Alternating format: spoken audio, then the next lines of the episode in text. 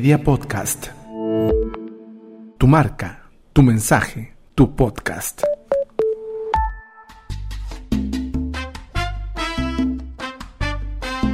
Este es el podcast de análisis político semanal. Se tenía que decir.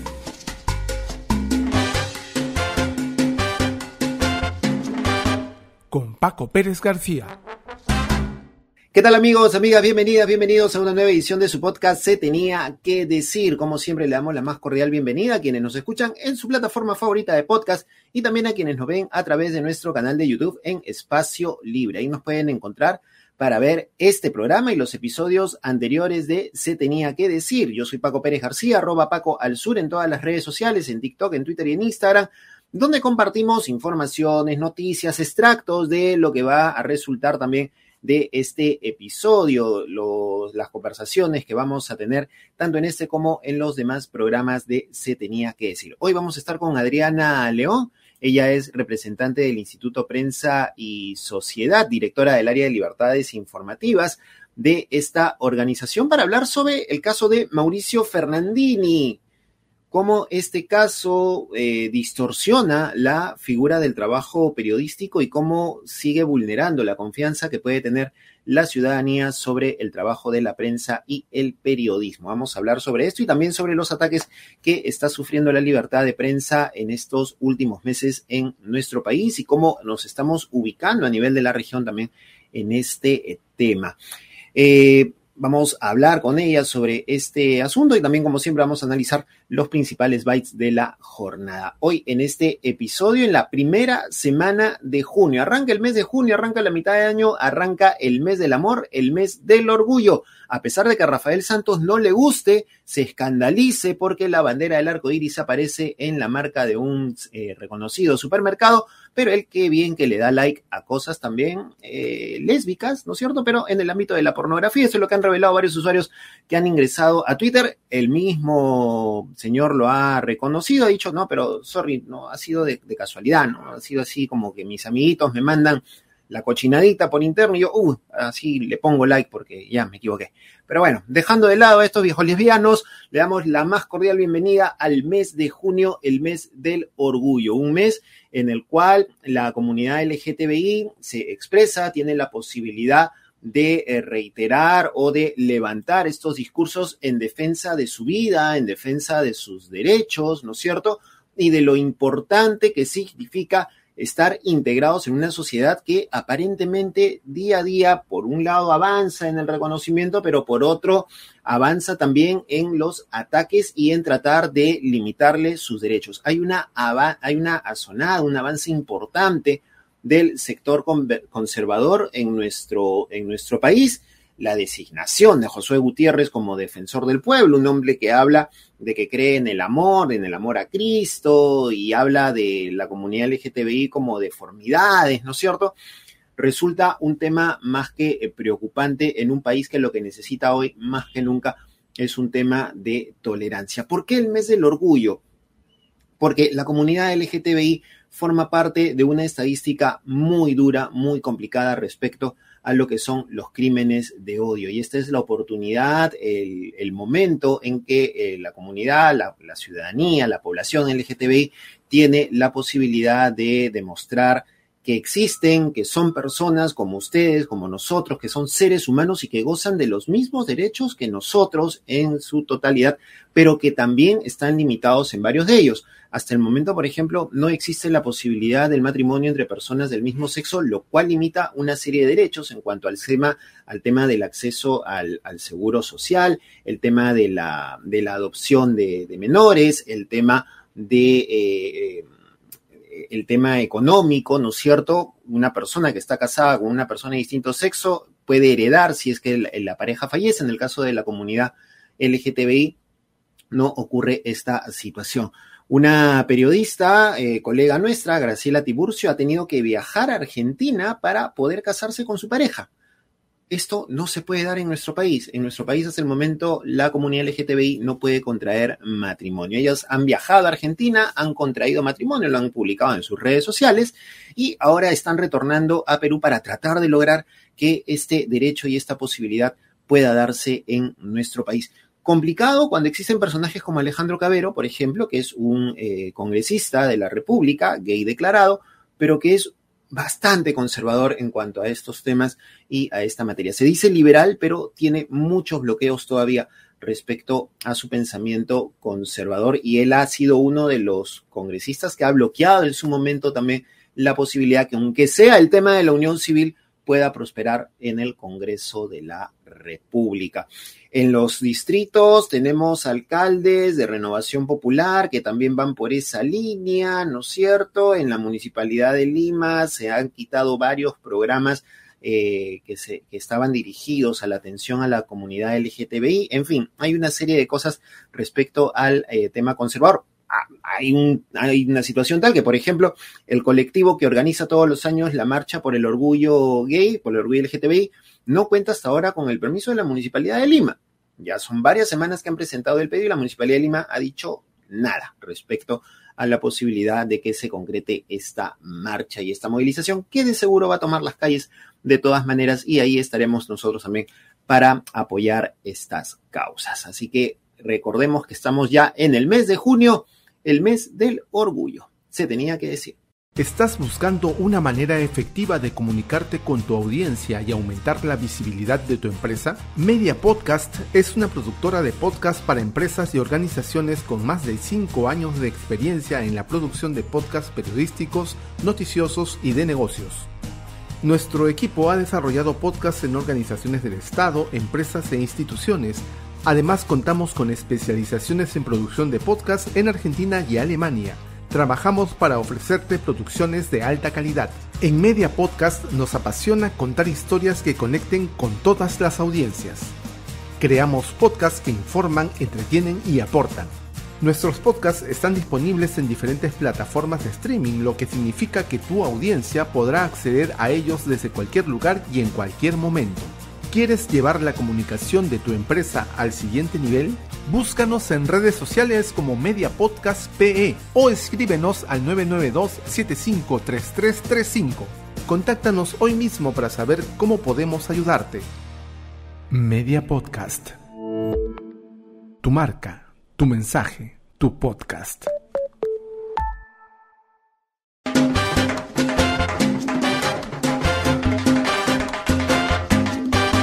Bien, y continuamos en nuestro podcast. Se tenía que decir, estamos ahora en nuestra sección Los Bytes, estos extractos de video, imágenes y todo aquello que eh, forma parte de la tendencia en las redes y que ha salido también publicado en los medios este último fin de semana y que nos sirve a nosotros también como material para conversar y comentar con ustedes los hechos de la coyuntura nacional. Arrancamos en primer lugar con este informe que ha publicado Cuarto Poder, en donde se estarían dando algunos indicios, algunas novedades respecto a lo que fue el fallido golpe de Estado de Pedro Castillo el 7 de diciembre del año pasado.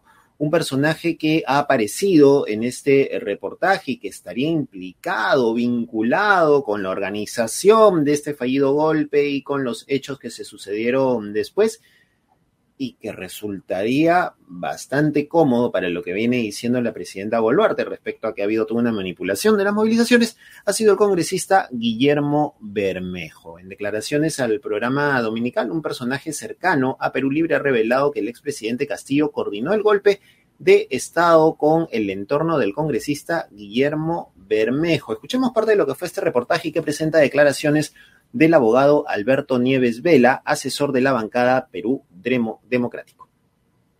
Nieves Vela durante la campaña? No lo recuerdo. Tanta gente en la campaña, imagínate, sería imposible, ¿no? Hay una gente que, hay una gente, un huevón que se llama Lenin ahí, en el bloque de Bermejo. Ese cojudo ha trabajado, ha trabajado conmigo, mi pata es. Ese concha madre ese que ha recibido, ha sacado billete de adentro, huevón, entró el billete. Que el golpe me llama, pero compadre, puta, métete el grupo de Bermejo. Almorzamos y me dicen, vamos a repartir plata, huevón. Plata, puta, estás ganado, concha. Dame a mí, huevón, para comprar mi camiseta, marchar. No, no, a la firme, negro, me la firme, huevón. Esta huevón no vamos a perder el poder, no lo vamos a perder. Lenin Romero Casavilca, en efecto, trabaja en el Congreso de la República, lugar donde conoció a Alberto Nieves Vela el 2021. ¿Recuerdas al señor Alberto Nieves Vela? ¿Lo en, campaña, en campaña no lo recuerdo. Pero sí lo conoces. Lo conozco en la bancada, Perú Libre, ¿no? Recién lo conociste ahora en el Congreso. Claro, en la bancada, ¿no? El- eso fue el año 2021. El propio Lenin Romero confirma que Alberto Nieves era un personaje cercano a Perú Libre en el Congreso y por lo tanto muy enterado de lo que pasaba en los predios de las bancadas oficialistas. ¿Y cuál era la función que cumplió el señor Alberto Nieves Vela en la bancada? Bueno, él supuestamente decía que era asesor, analista político, ¿no? Eso era su función que hacía, pues, ¿no? Pero Lenin es un huevón así calladito, medio huevón, es, pero así, la- ha caminado con Bermejo desde la época que ha sido Bermejo estudiante. Antes de que pase esta huevada, estos conchamares les han dado toditos, huevón, a toditos celulares así chiquitos, esos, esos chanchitos, con chip nuevo, huevón, con chip nuevo les han dado. O sea, con chip que ya estaba ya registrado. Hay un Lenin en su grupo, un asesor en su grupo político congresal, Eh, sí, claro, que es el señor Lenin Romero, claro, sí, sí, sí. que ha caminado con Bermejo desde la época que ha sido estudiante. Todos mis compañeros que trabajan en el despacho, en su mayoría nos conocemos por lo menos 15 años, ¿no? Porque todas, todas las personas que están en mi despacho son de mi absoluta confianza. Y sé que jamás se prestarían a una barrabasada como agarrar de dinero ilícito para repartir celulares como si nos fuéramos qué cosa, ¿no? Han repartido 90 celulares. Yo tengo uno de ellos, uno me han dado a mí. Yo le pedí que, compadre, dame el celular, pele, puta, toma, compadre. Me eso es para coordinar a la hora, a la hora que el presidente cierre el Congreso. Ay, con su madre, vamos a reventar con todo. ¿Usted quién está invirtiendo estos conchas? Man, han estado previendo lo que iba a pasar, pues hermano. Es asesor de la bancada de Bermejo, ese concha. Ok, son declaraciones con un verbo bastante florido de este personaje, Alberto Nieves, que eh, vincula al congresista Guillermo Bermejo y a su asesor, hay que corregir lo que dijimos hace un rato, el, asesor es Lenin Romero Casavilca, quien se- aparentemente gestionó la entrega de celulares, dice este abogado, bastante florero él, para eh, coordinar las protestas ¿no? contra el régimen de Dina Boluarte y lo que iba a pasar también después del eh, fallido golpe de Estado perpetrado por eh, el expresidente Pedro Castillo. Eh, en todo caso, hay que, hay que ver y hay que cerciorarse, hay que verificar, tendrían que verificar luego más adelante si esta información es real y qué tanto vincula o no a Guillermo Bermejo. Willax, que no es un canal muy de nuestro agrado, ha revelado también el último fin de semana que existe un decreto supremo que iba a ser firmado por el presidente Pedro Castillo para oficializar el golpe de Estado del 7 de diciembre del año pasado y esto tiraría por tierra la defensa del mismo Castillo que señaló que él no es responsable de ningún acto de rebelión ni nada por el estilo porque finalmente no hubo tampoco ningún documento que sustentara lo que él dijo, lo que todos escuchamos el día 7 de diciembre cuando cerró el Congreso y ordenó la intervención del Poder Judicial y de la Fiscalía y de otros organismos. Este decreto que ha aparecido posiblemente podría tirar por tierra la defensa de Castillo Terrones. Empiezan a aparecer cosas, van saliendo cosas, se habla de, todo lo que ha venido diciendo Mauricio Fernandini, todo el mundo está atento ahora a lo que dijo Mauricio Fernandini, los medios de comunicación, ahora en su mayoría, se olvidaron del espíritu de cuerpo. Vamos a conversar de eso también más adelante con nuestra invitada. Vamos con el segundo byte. Es una imagen, básicamente, si producción ya lo considera conveniente, porque ya pasaron los 15 días, ¿ah? ya debimos haber vencido al dengue, según lo que dijo la ministra de eh, Salud hace ya un par de semanas, que ya garantizaba que en 15 días se vencía y se acababa el dengue en nuestro país. Esto no parece ser tan cierto y las cifras desmienten a la ministra de Salud, porque actualmente, como le indica el investigador Juan Carvajal en su cuenta de Twitter, a quienes nos están viendo en YouTube pueden ver la imagen de su cuenta en red social que presenta este gráfico y a quienes nos escuchan por eh, su plataforma de podcast le vamos contando, ¿no es cierto? que lo que está ocurriendo actualmente con el Perú es que es el segundo país con la mayor tasa de mortalidad por millón de habitantes por dengue en Sudamérica, esto según cifras de la Organización Panamericana de la Salud. A pesar de que la ministra diga que hay millones de casos en el mundo y que el Perú solo representa el 5%, mmm, no es tan así. El dengue viene acumulando, según cuenta Juan Carvajal, eh, más de 120 mil contagios a nivel nacional y 126 fallecidos hasta el momento que estamos emitiendo este podcast. Y acuérdense lo que hemos hablado hace un par de semanas con Víctor Zamora, ex ministro de Salud. No hay data en tiempo real, así que posiblemente esta cifra esté re retrasada por lo menos una semana. 126 fallecidos, 120 mil contagios a nivel nacional y recordar que las los casos que contabiliza la OPS lo hace por tasa poblacional. Es una cifra durísima la que estamos teniendo en nuestro país y la ministra de Salud ha confirmado en medio de todo esto un puente aéreo para trasladar a pacientes críticos de Piura a Lima. ¿Y los de Ica? ¿Y los de Loreto? ¿Cómo hacemos, señora ministra? Ya pasaron los 15 días y no se ha acabado el dengue y usted nos sigue mintiendo diciendo que somos uno de los casos más chiquitos que hay en la región. Mentira, somos los segundos a nivel de América Latina, según estas cifras que también ha mostrado el investigador. Estamos solo por debajo de Bolivia. ¿Mm? Correcto, estamos por debajo de Bolivia, nada más con respecto a estas cifras bastante complicadas. Los comparativos con otros países, dice Juan Carvajal, no se hacen contando cifras absolutas, sino por tasa poblacional. Por eso es que estamos en segundo lugar y por casi nada Estamos por un poquito por encima de Bolivia, que nos lleva la delantera en esta cifra lamentable por cerca de 5.000 casos. Así que hay que estar atentos con esta situación. Último byte, última imagen que tenemos también ahora sí producción nos lo plantea ya de una vez respecto al fiscal José Domingo Pérez, quien desaprobó el examen para ser juez superior y esto obviamente ha causado el orgullo de eh, quienes están siendo investigados o quienes están siendo, sí, bueno, los que están siendo investigados por la Fiscalía Especial del caso Lavajato y que tiene a José Domingo Pérez a una de sus figuras puntuales.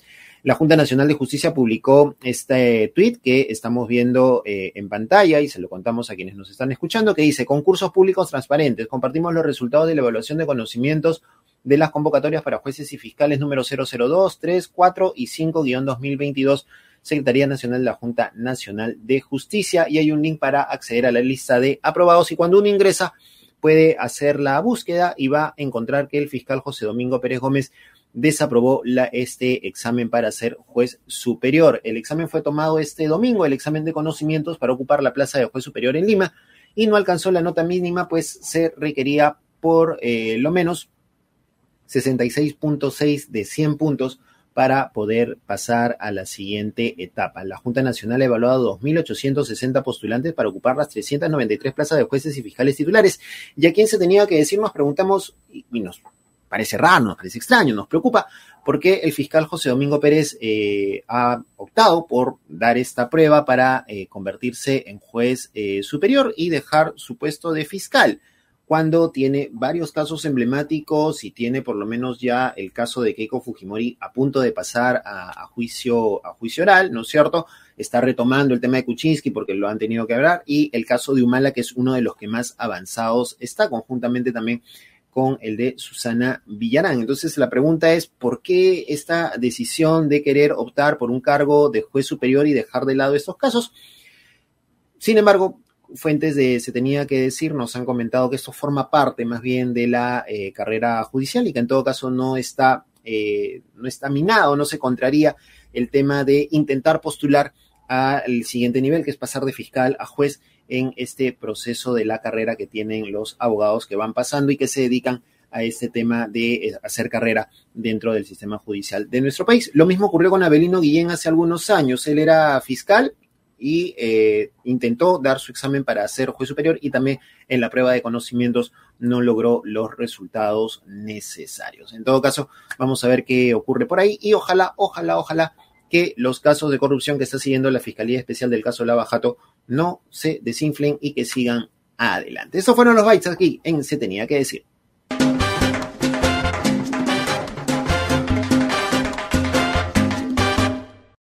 Y bien, continuamos en nuestro podcast. Se tenía que decir, estamos en nuestra sección La Conversa para dialogar con Adriana León. Ella es periodista, es directora también del área de libertades informativas del Instituto Prensa y Sociedad IPIS.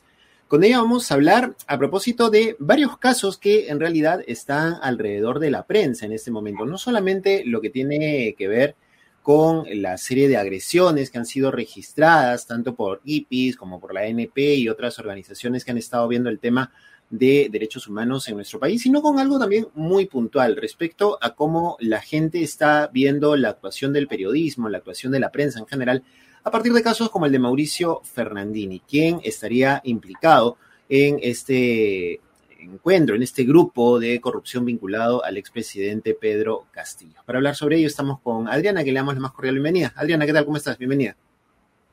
Gracias, Paco. Muchas gracias por la invitación. Bien, eh, empecemos por este último tema que he mencionado, el, caso de, de, Mauricio Fernandín, ¿no? Porque esto de alguna manera contribuye a este discurso que se suele posicionar en reiterados momentos del el nivel de desconfianza que puede existir hacia la prensa y hacia el periodismo en, en general. ¿De qué manera este accionar, como el de Mauricio Fernandini y el de otros periodistas en otros momentos previos a este, pueden continuar afectando o minando la confianza que la gente pueda tener al periodismo en nuestro país? Eh, efectivamente, es un caso bastante, eh, digamos, triste, ¿no? Y, y, muy decepcionante porque el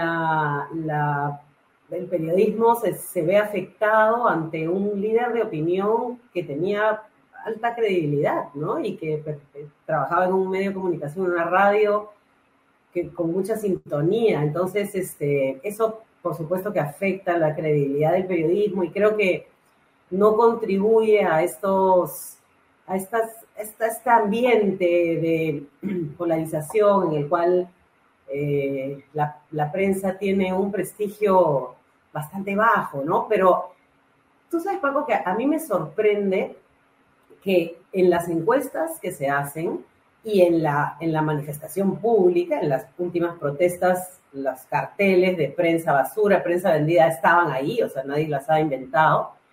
Em, sin embargo, al mismo tiempo, eh, la gente se informa mucho a través de la prensa y es a través de la prensa que nos enteramos de un montón de cosas eh, relativas a la fiscalización de la función pública, ¿no?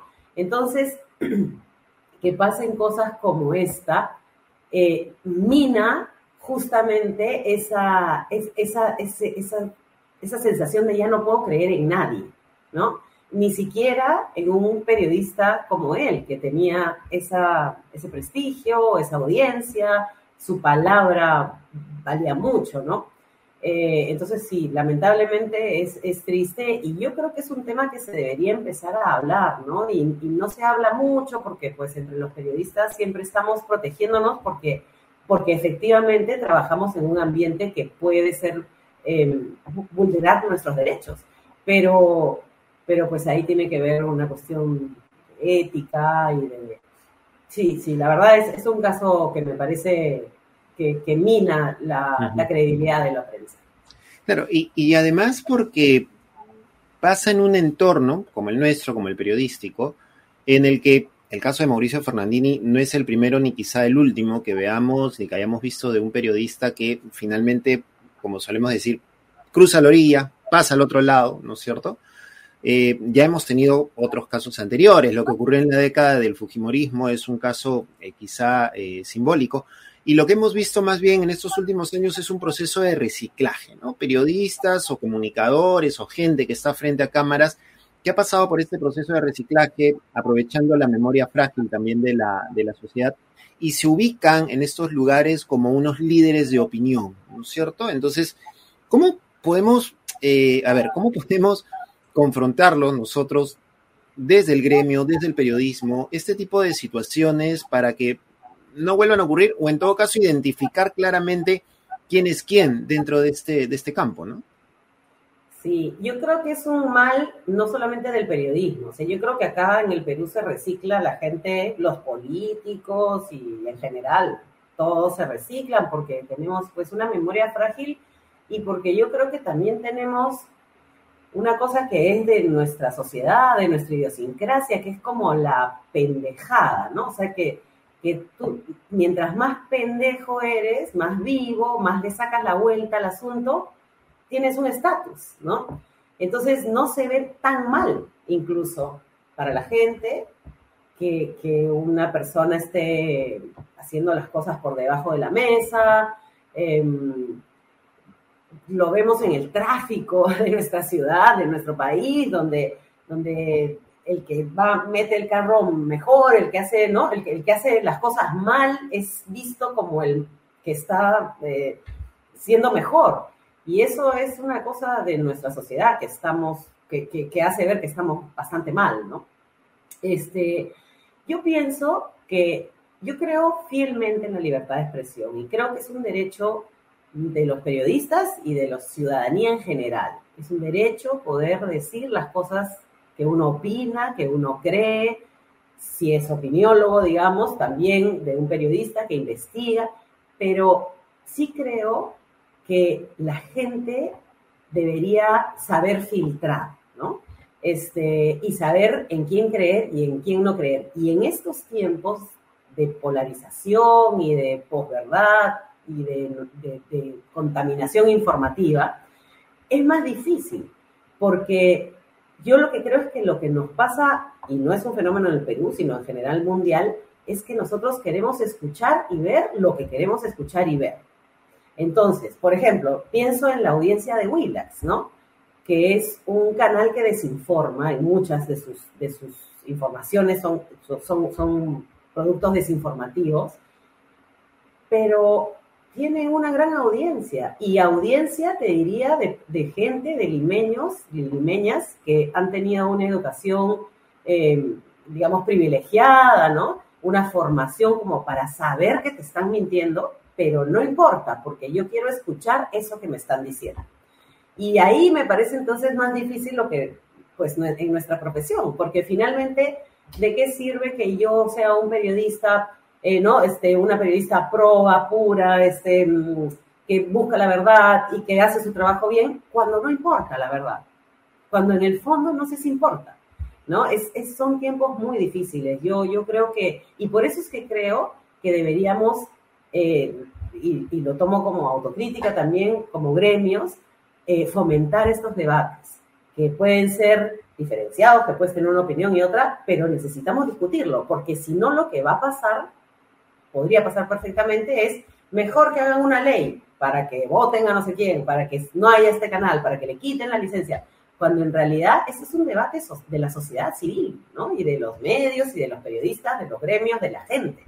Eh, tenemos mecanismos de autorregulación que son buenos. Los medios, el, el Ministerio de Transportes y Comunicaciones nos obliga a tener un código de ética, que si no lo vas a hacer tú como medio de comunicación, pues coges el del MTC. Tenemos las instancias como el Tribunal de Ética del Consejo de la Prensa, de la Sociedad Nacional de Radio y Televisión, pero no, no se usa eso, no, no, no son bien usadas. Puede ser que sea también porque no están bien difundidas, es posible, pero siento que nuestro, nuestro trabajo como ciudadanía no lo estamos haciendo bien, ¿sí? Entonces, no estamos exigiendo también que las cosas sean eh, correctas o de mejor información. Ahora, también tienes otro tipo de, periodistas y periodismo que están haciendo un muy buen trabajo. Y no solamente me refiero a los medios alternativos, sino también la unidad de investigación de Latina, la gente de Cuarto Poder, Panorama, te puede gustar o no el estilo, pero tienen cosas que son de periodismo investigativo. Eh, entonces, no sé, yo creo que es un debate que se tiene que dar y que tiene que participar la sociedad de todas maneras. Ahora, hay un fenómeno que resulta interesante, ¿no? Porque eh, vi el, hemos estado viendo el último fin de semana, ¿no? Eh, y días previos, que han empezado a aparecer, ¿no? Todos estos temas de las confesiones, de la colaboración eficaz de Mauricio Fernandini, de esta otra empresaria que, también ha, brindado sus declaraciones. Y de pronto todos los medios de comunicación o varios de ellos han empezado a revelar ¿no? Eh, la historia y la imagen de, la imagen real aparentemente de Mauricio Fernandini, pero hay como que una especie de, quiero creer que hay una especie de selección, ¿no? Respecto a, a quién nos dedicamos, porque si no hubiera sido Mauricio Fernandini con Pedro Castillo, seguramente no tendría el impacto que está teniendo ahora, ¿no? Seguramente porque, por ejemplo, cuando ha ocurrido otros casos, como el de Ricardo Gómez Palma con el caso de Keiko Fujimori, se tocó un, día o dos días y ¡plum! desapareció. O sea, no, no, no va a más. ¿no? Es un poco, este sí es mi periodista, este no es mi periodista, y a este sí le sacamos el ancho, ¿no? O sea, por también la cuestión política incide mucho, creo yo, en el manejo de los medios de comunicación. Corrígeme si me, si me estoy equivocando respecto a esta, a esta mirada. Sin duda, y ese es otro problema, ¿no? Yo creo que, la, por ejemplo, el descrédito de la prensa, eh, digamos, tiene un, punto específico, que es la segunda vuelta, Keiko Castillo. en donde los cierta, cierta prensa se asusta y su línea editorial interfiere en la, en la información. Eh, eh, no es la primera vez que ha pasado, lo hemos visto Villarán Castañeda, Humala Keiko, Alan Humala, etc. Em, y es perjudicial para los medios. Entonces, yo no critico la línea informativa de los medios de comunicación. Todos los medios tienen derecho a tener una línea. y, puede ser una línea que a ti no te guste porque tú eres más de izquierda y el medio es más de derecha o al revés. Pero cuando se cruza el, ¿no? La, la, línea editorial con la información para hacer casi campañas por algún político o por algún gobierno, entonces ahí estamos violando nuestros códigos de ética y, perjudicando algo que yo creo que es lo más importante para un periodista y para un medio, que es su credibilidad. Eso es lo más importante que tiene un medio. Y con este tipo de acciones se mella justamente eso que es tan importante en un medio de comunicación o en un periodista, ¿no? Em, así que yo creo que sí, que sí, que, pasa, que pasa y, no, no creo que sea solo un fenómeno del Perú. Mira, nosotros en IPIS trabajamos a nivel regional, vemos información regional, ¿sí? Y el Perú es uno de los países que más medios de comunicación tiene. Eso me parece positivo, es súper positivo, porque tenemos concentración, pero también tenemos no concentración, tenemos medios, ¿no? Este, diversos, de todo tipo, de toda, de toda índole, de toda creencia, pero no se está cuidando el lo que significa este, esta, este respeto por tu credibilidad y por, por hacer una información que no está coludida o no está al servicio de algún interés, que puede ser económico, político o, social, o etcétera. Es un, es, una, es un fenómeno que yo creo que hay que discutirlo. Otra vez te digo, Paco, que yo creo que estas cosas se resuelven discutiendo. Lo que pasa es que estamos viviendo en, unos, en una polarización espantosa. Entonces, ya no nos podemos sentar a conversar. Eso es increíble. Yo recuerdo siempre, nosotros encargamos un estudio a Santiago Pedraglio, que es un académico, experto en medios, em, cuando fue Humala Keiko, eh, y, cómo los medios se parcializaron. Y estuvo ahí sentados mirando ese, ese reporte que era muy duro contra el comercio, Perú 21, Correo y República cómo se habían parcializado. Y lo midió con data, o sea, no, no era su opinión.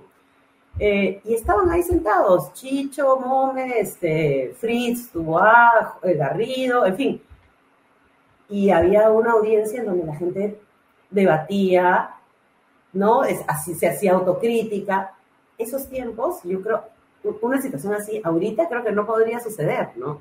Y me, me apena mucho porque creo que hemos retrocedido esto, esto que se supone que estamos en un mundo más evolucionado, me parece que no es así, sino que está, eh, no sé, me parece que es mucho más primario, no poder sentarte a discutir con personas que piensan distinto a ti. Claro, ahora hay, dos puntos ahí, ¿no? Dos cosas que también quería plantear eh, en, la, en la conversa. Uno, eh, el aspecto empresarial, ¿no? ¿Qué tanto incide el aspecto empresarial? Porque, bueno, podemos tener a los directores de los medios discutiendo, pero seguramente los dueños tienen una mirada distinta. Erasmo Bon tiene una mirada distinta, los dueños del comercio tienen otra mirada, están pensando en sus negocios, temen por el ingreso de algún gobierno que no pueda ayudarlos a respaldar su negocio. Ese es, ese es un punto. Y, y el segundo punto eh, tiene que ver también con algo que has mencionado hace unos instantes, ¿no? Con el tema de las posiciones, con el tema de las campañas, etcétera. Particularmente yo diría, ok, un medio puede incluso si quiere apostar su cabeza por una, por una campaña política o por una idea política, pero lo ideal sería que vaya a esa campaña, que vaya a esa idea ofreciendo la información a la gente que sea real, ¿no? que sea verídica y que no, que no sea tergiversada ni que sea falsa. Creo que, por ahí va un poco también el problema que estamos teniendo. ¿no? Eh, sobre esos dos puntos, Adriana. Claro, claro, sin duda, sin duda. O sea, no, ni, ningún medio de comunicación puede prestarse a la desinformación, sobre todo en estos momentos. En estos momentos en donde hay una, una pandemia desinformativa. O sea, no es. Mira, para mí ha sido revelador cuando yo me enteré del caso de Cambridge Analytica. Es increíble ese caso. O sea, cómo realmente las redes sociales favorecieron las campañas de Trump para que gane mintiendo. Igual Bolsonaro igual eh, Ortega en Nicaragua, con unos, unas granjas de trolls que todo el tiempo están produciendo información falsa. Y tú eres periodista, yo soy periodista, yo sé cómo la gente cae en la desinformación. Me doy cuenta porque tengo familia que cree cosas que no son ciertas, ¿no? Entonces, más que nunca, eh, estos códigos de ética y esta, esta, esta política, esta responsabilidad de los medios, es este, pues enorme, ¿no? Enorme, enorme. Y así como defendemos nuestro derecho a poder opinar, expresarnos, informar, también tenemos que ser responsables de, esto, de esta enorme responsabilidad que tenemos cuando estamos detrás de un micrófono o detrás de un diario o en la tele, ¿no? Em, y bueno, hay un montón de iniciativas de, de ¿no? De gente que está vigilando y desmintiendo información, pero lo otro cala más. Entonces, eh, no sé, yo creo que es es un poco a conciencia también, ¿no? De quienes hacen periodismo, porque siempre vas a tener un gerente que va a fastidiar, siempre. En un medio grande es así. O sea, tú has trabajado en medios grandes, yo también, siempre. De derecha, de izquierda, de centro. Porque el señor gerente está buscando su publicidad y no quiere enemistarse con nadie. Pero ahí tienes que tener esto que se llama la famosa pared, ¿no? O sea, tú no tienes que dividir lo que es la parte comercial de la parte de la parte informativa, porque además si tú eres un medio con credibilidad, te va a anunciar hasta el que le pegas, porque, porque te está escuchando la gente y te cree, ¿no? No es al revés, no es que porque me anuncia tal, entonces me voy a, o, porque tengo esta, esta, digamos, este interés político o esta militancia política, este, puede eso incurrir en, en lo que es la, la información, ¿no? Ahora, como te digo, yo creo que es un problema, es un tema, es un tema que, hay que ver, el tema de la credibilidad de los medios y una autocrítica y una discusión, pero también creo que se hace buen periodismo en el Perú. Y yo creo que no sabríamos un montón de cosas eh, si es que el periodismo no trabajara con, técnica y con, y con ética y con valores y etcétera, ¿no? O sea, yo sí creo que se hace buen periodismo. Y creo que probablemente, no sé, la unidad de investigación de Latina pueda tener presiones de sugerencia comercial, pero tú miras el programa y tú tienes una información que está muy bien hecha periodísticamente, ¿no? Este, entonces, no sé, a mí, yo, yo apuesto por eso, porque, porque el buen periodismo continúe y, y, podamos pues sentarnos a conversar sobre estos temas que son álgidos y que tienen que ver con la ética, ¿no? Y que se siga siendo incómodo con quien se necesita ser, ser incómodo, porque creo que eso es lo, lo fundamental también. Eh, un poco para ir cerrando, Adriana, el tema de la libertad de prensa en el país.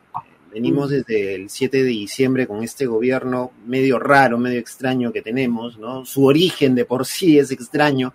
Eh, y sin embargo, los informes de las organizaciones de derechos humanos, lo que ustedes van registrando, lo que registra la Asociación de Periodistas, habla de muchas agresiones a la prensa, tanto en el campo, ¿no es cierto?, como a nivel eh, administrativo, comercial.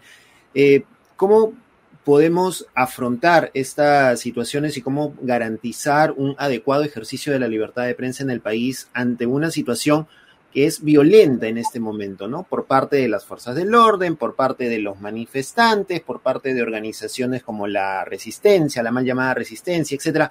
¿Cómo afrontar o cómo garantizar la libertad de prensa y el adecuado ejercicio de la libertad de prensa en el país? Mira, te diré que yo, yo no pensé que íbamos a llegar a, este tipo de cosas con estos reportes tan altos, ¿no? En el Perú, el Perú era un país que estaba más parecido a Uruguay y a Chile que a Ecuador o Bolivia o Brasil, Argentina, y de pronto ya estamos llegando a esto, ¿no? Lo, de, mira, antes, antes de, de decirte esto, Castillo o sea, Torres y Castillo y Dina tuvieron un discurso estigmatizante contra la prensa desde que empezaron el gobierno, ¿sí? Em, y, ese discurso calaba porque como la gente veía que, algunos medios se habían parcializado en, en este punto de quiebre que te digo que fue la segunda vuelta, este, eh, el que, el que, digamos, pagaba pato era el reportero que estaba en la calle, pues, ¿no? Porque lo identificaban. Yo he tenido que hacer alertas de periodistas que tienen que tapar sus logos para que no les peguen, para que no los persigan, para que los dejen entrar. Entonces, todo eso perjudica. Este, esta parcialización de los medios perjudica directamente a los reporteros y las reporteras que están en la calle y que son los que buscan la noticia, ¿sí?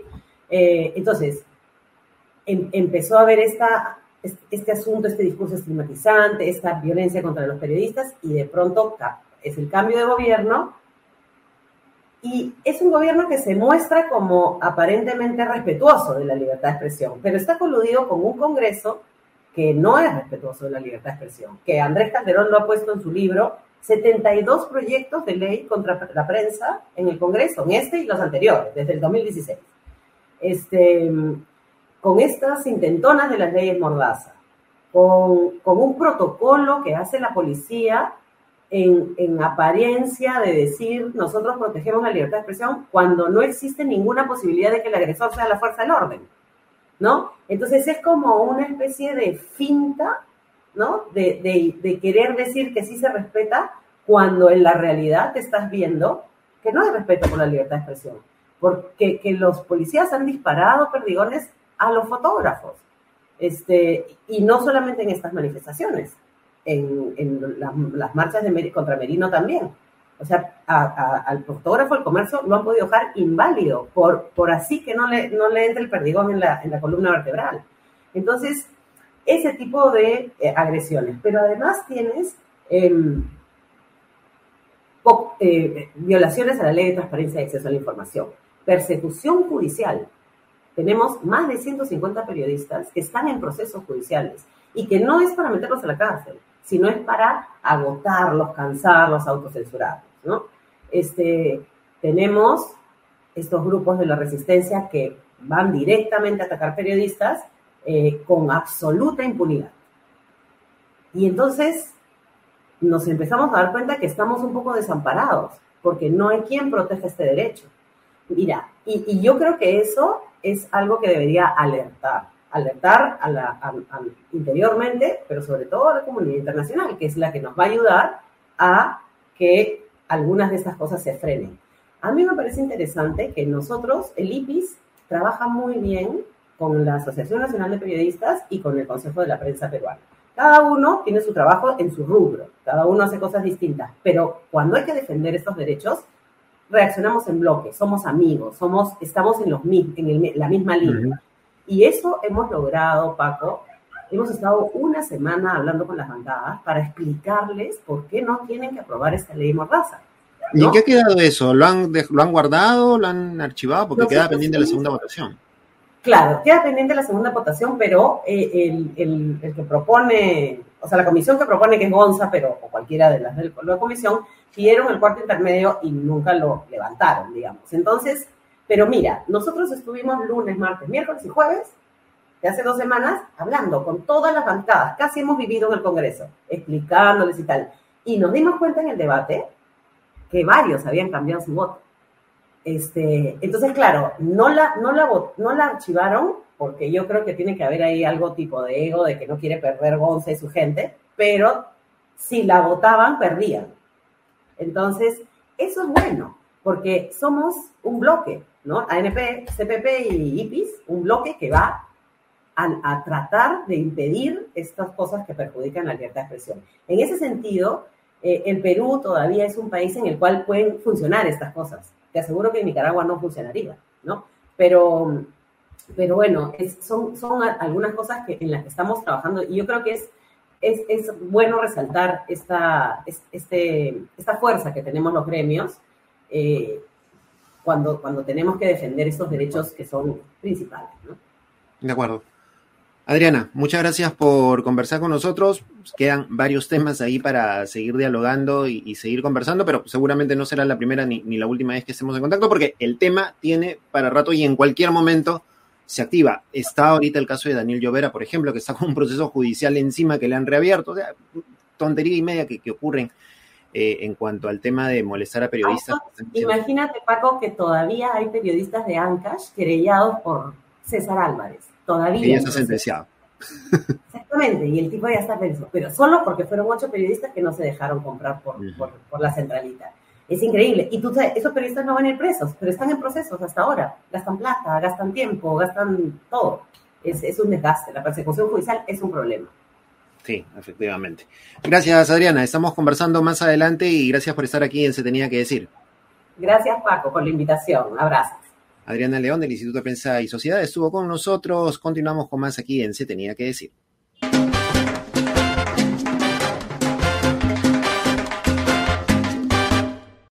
Y bien, continuamos aquí en nuestro podcast Se Tenía que Decir y estamos en nuestro bloque Pese a todo positivo, porque tenemos noticias positivas en el ámbito del deporte. Juan Pablo Varillas, nuestro tenista nacional, llegó hasta la tercera etapa del Roland Garros con presentaciones realmente importantes, con partidos en donde demostró su calidad.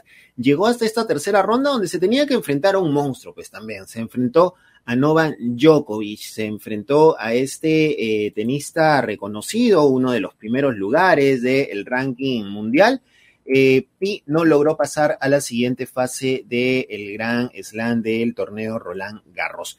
Ha tenido impresionantes remontadas ante Bautista Agut y Hubert Hurkacz, disculparán si no lo pronuncio bien, el tenista peruano no pudo superar o no pudo pasar la superioridad de Nova Djokovic, el serbio, quien finalmente dominó el encuentro sin cederle ningún set a Varillas, le ganó los tres, eh, los, los tres games de los tres sets en su totalidad por 6-3, marcadores de 6-3 y 6-2 aproximadamente. ¿No es cierto? Eh, sin embargo, esto no ha dejado que la destacada actuación de Varillas sea eh, puesta, ¿no es cierto?, en los titulares y sea reconocida, incluso por el mismo eh, quien ha señalado que dentro de la cancha, este tipo de cancha en el cual Varillas ha jugado, es uno de los mejores de los que ha visto y de los que ha participado en este Roland Garros. Eh, Varillas ha logrado ascender más de 30 posiciones en el ranking ATP, dejando una marca importante en la historia del certamen, recordando también lo que en su momento hicieran Jaime Izaga, Pablo Arraya, eh, entre otros tenistas que, eh, peruanos que también han tenido una fuerte presencia en torneos internacionales. Es el momento de Juan Pablo Varillas, ha subido en el ranking mundial y seguramente tiene nuevas competiciones más adelante a las cuales obviamente le mandamos toda la buena vibra del mundo y le deseamos lo mejor porque finalmente lo que importa aquí es que gane el Perú, que todos somos peruanos y que viva el Perú. Se tenía que decir.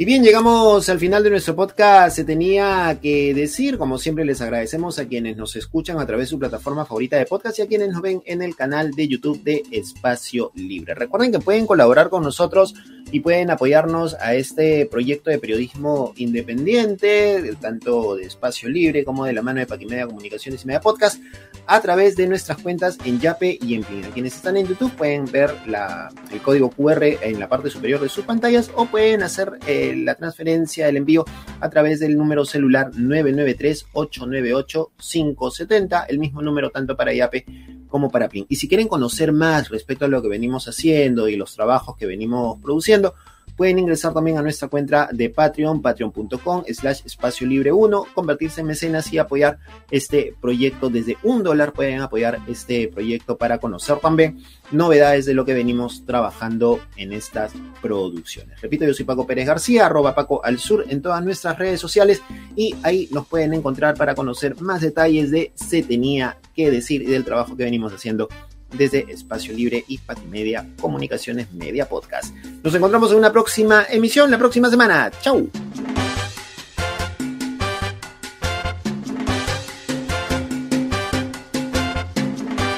Hasta aquí el podcast de análisis político semanal Se tenía que decir, una producción de Paquimedia Comunicaciones y Espacio Libre. Puedes escuchar todos nuestros episodios en Spotify y YouTube.